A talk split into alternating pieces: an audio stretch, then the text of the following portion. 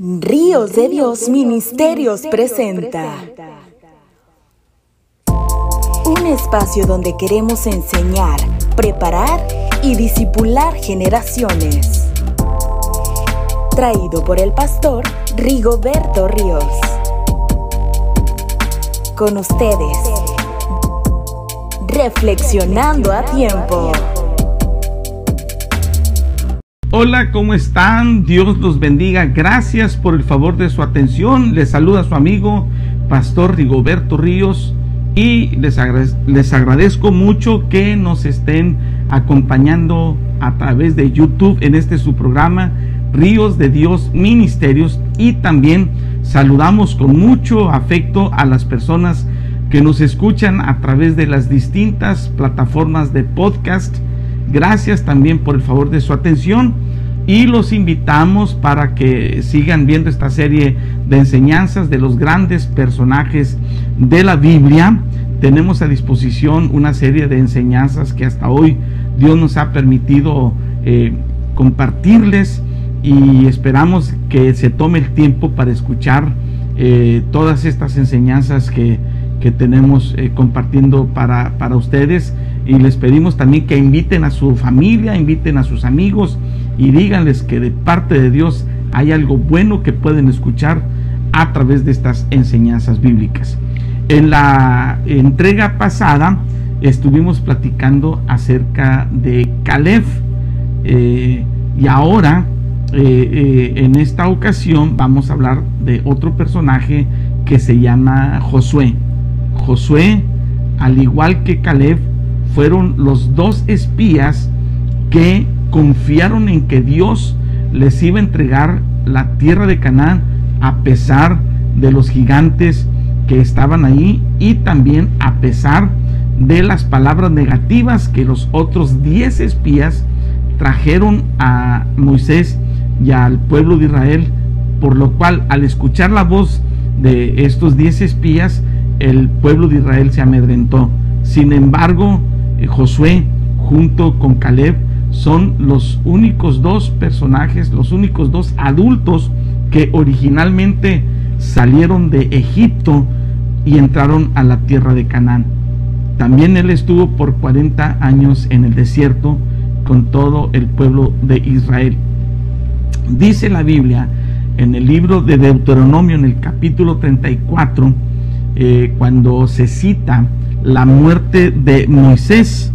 Dice en el versículo 7, era Moisés de edad de 120 años cuando murió. Sus ojos nunca se oscurecieron ni perdió su vigor. Y lloraron los hijos de Israel a Moisés en los campos de Moab 30 días. Y así se cumplieron los días del lloro y del luto de Moisés. Y Josué, hijo de Nun, fue lleno del espíritu de sabiduría porque Moisés había puesto sus manos sobre él y los hijos de Israel le obedecieron e hicieron como Jehová mandó a Moisés. Y con respecto a Moisés, se describe esto, y nunca más se levantó profeta en Israel como Moisés, a quien haya conocido Jehová cara a cara. Nadie como él en todas las señales y prodigios que Jehová le envió a hacer en tierra de Egipto, a Faraón y a todos sus siervos, y a toda su tierra, y en el gran poder y en los hechos grandiosos y terribles que Moisés hizo a la vista de todo Israel.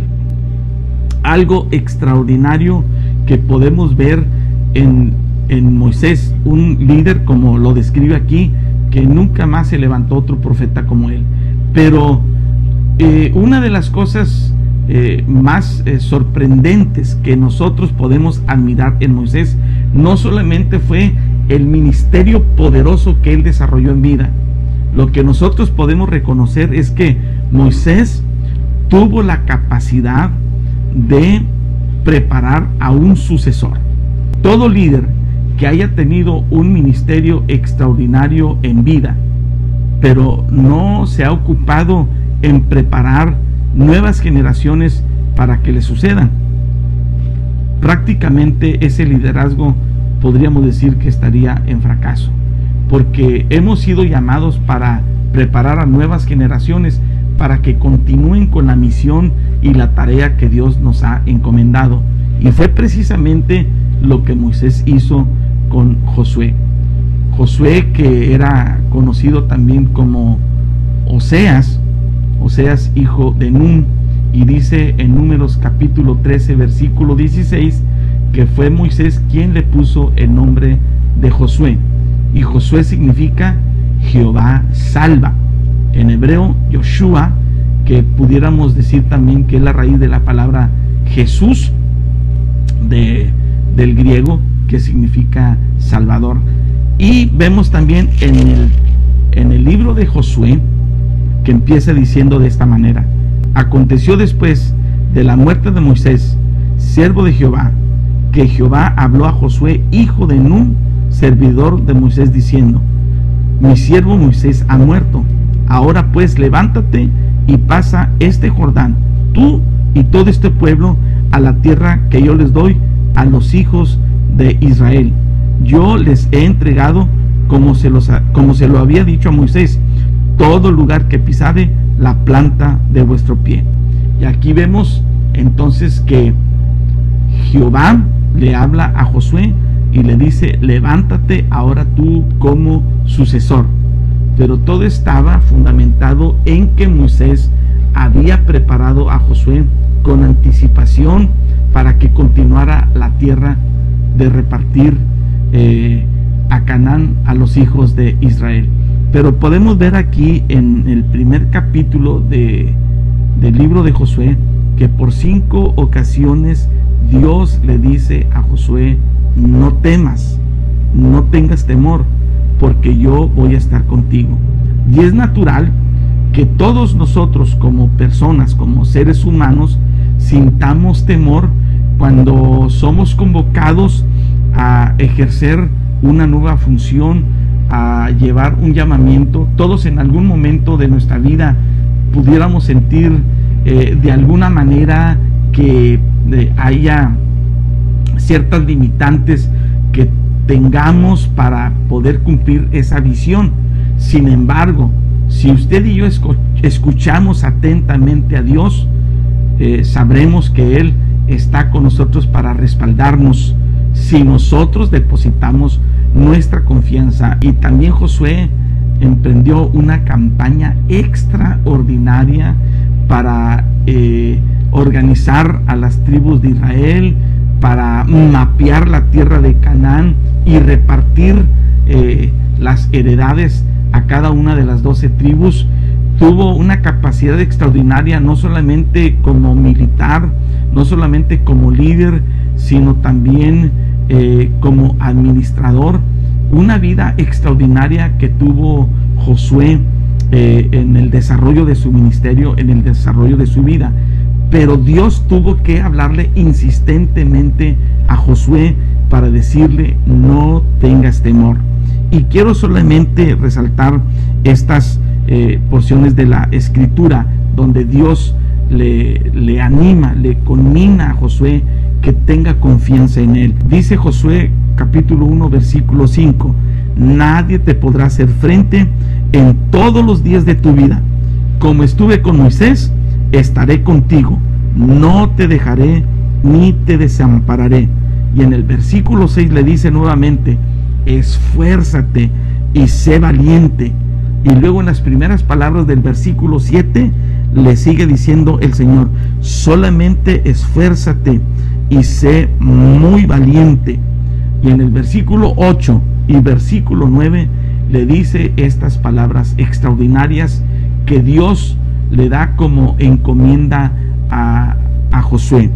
Nunca se apartará de tu boca este libro de la ley, sino que de día y de noche meditarás en él, para que guardes y hagas conforme a todo lo que en él está escrito, porque entonces harás prosperar tu camino y todo te saldrá bien. Yo quiero que ponga atención a estas palabras. Dios le está diciendo a Josué, si tú escuchas mi voz, si tú atiendes mi palabra, si tú de día y de noche meditas en esta palabra, guardas y haces obedientemente esta palabra, entonces tendrás éxito en todo lo que tú emprendas. Harás prosperar tu camino y todas las cosas te saldrán bien. Cuando usted y yo caminamos en obediencia en esta palabra que Dios nos ha encomendado, usted y yo podemos tener la garantía de éxito. Podremos tener la garantía de que todas las cosas nos van a salir bien porque usted y yo caminaremos en obediencia. Y luego en el versículo 9 el Señor le reitera y le dice, mira que te mando que te esfuerces y seas valiente, no temas ni desmayes, porque Jehová tu Dios estará contigo en donde quiera que vayas.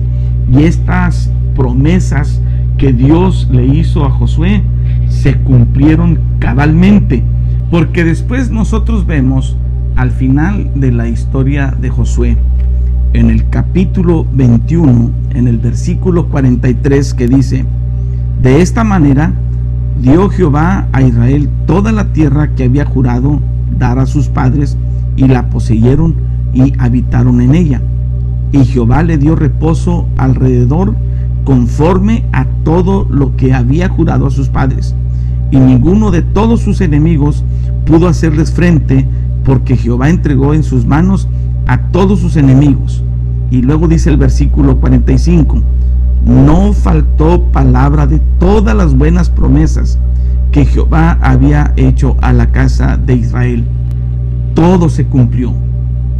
Es fácil confiar en un Dios que cumple sus promesas, que cumple sus palabras. Jehová le prometió a Josué que le iba a dar buen éxito si él caminaba en obediencia. Sucedió al pie de la letra. Dice Josué capítulo 24, versículo 14.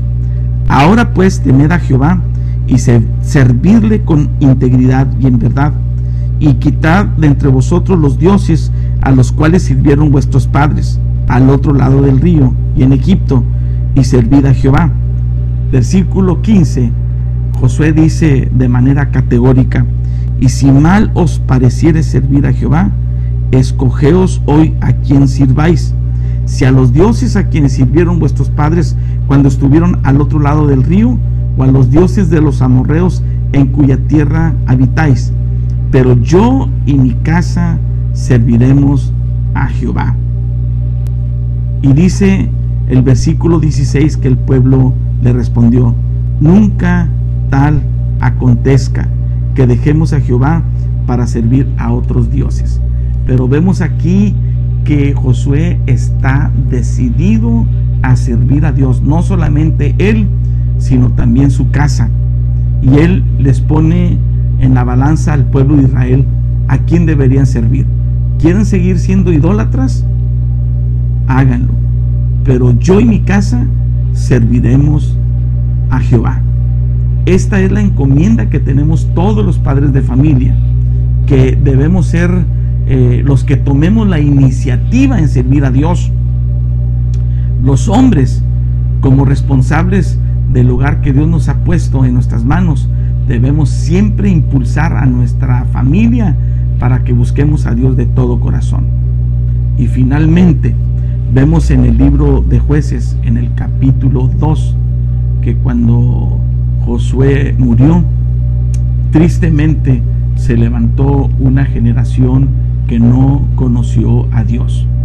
Moisés tuvo una carrera exitosa en su ministerio y tuvo la capacidad de preparar y levantar otros líderes para que fueran sucesores de Moisés en caso de que éste faltara.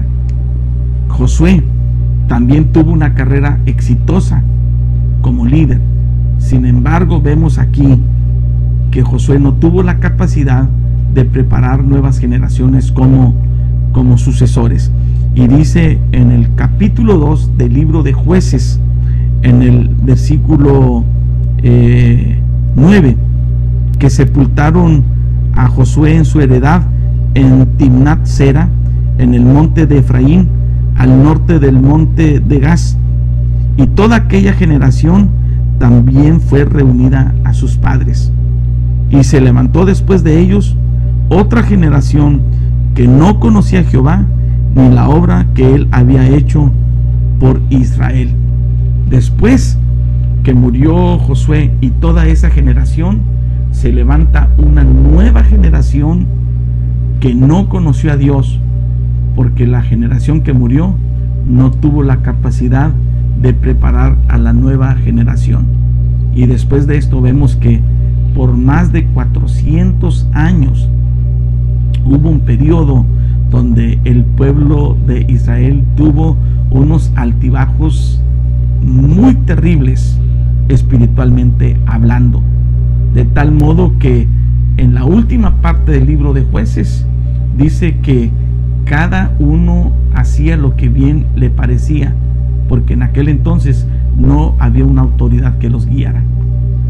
Que Dios nos ayude a nosotros a que preparemos nuevas generaciones y los impulsemos a servir a Dios de todo corazón, para que el día que usted y yo faltemos, tengamos el gran privilegio de que nuestras nuevas generaciones también conozcan a Dios como usted y yo.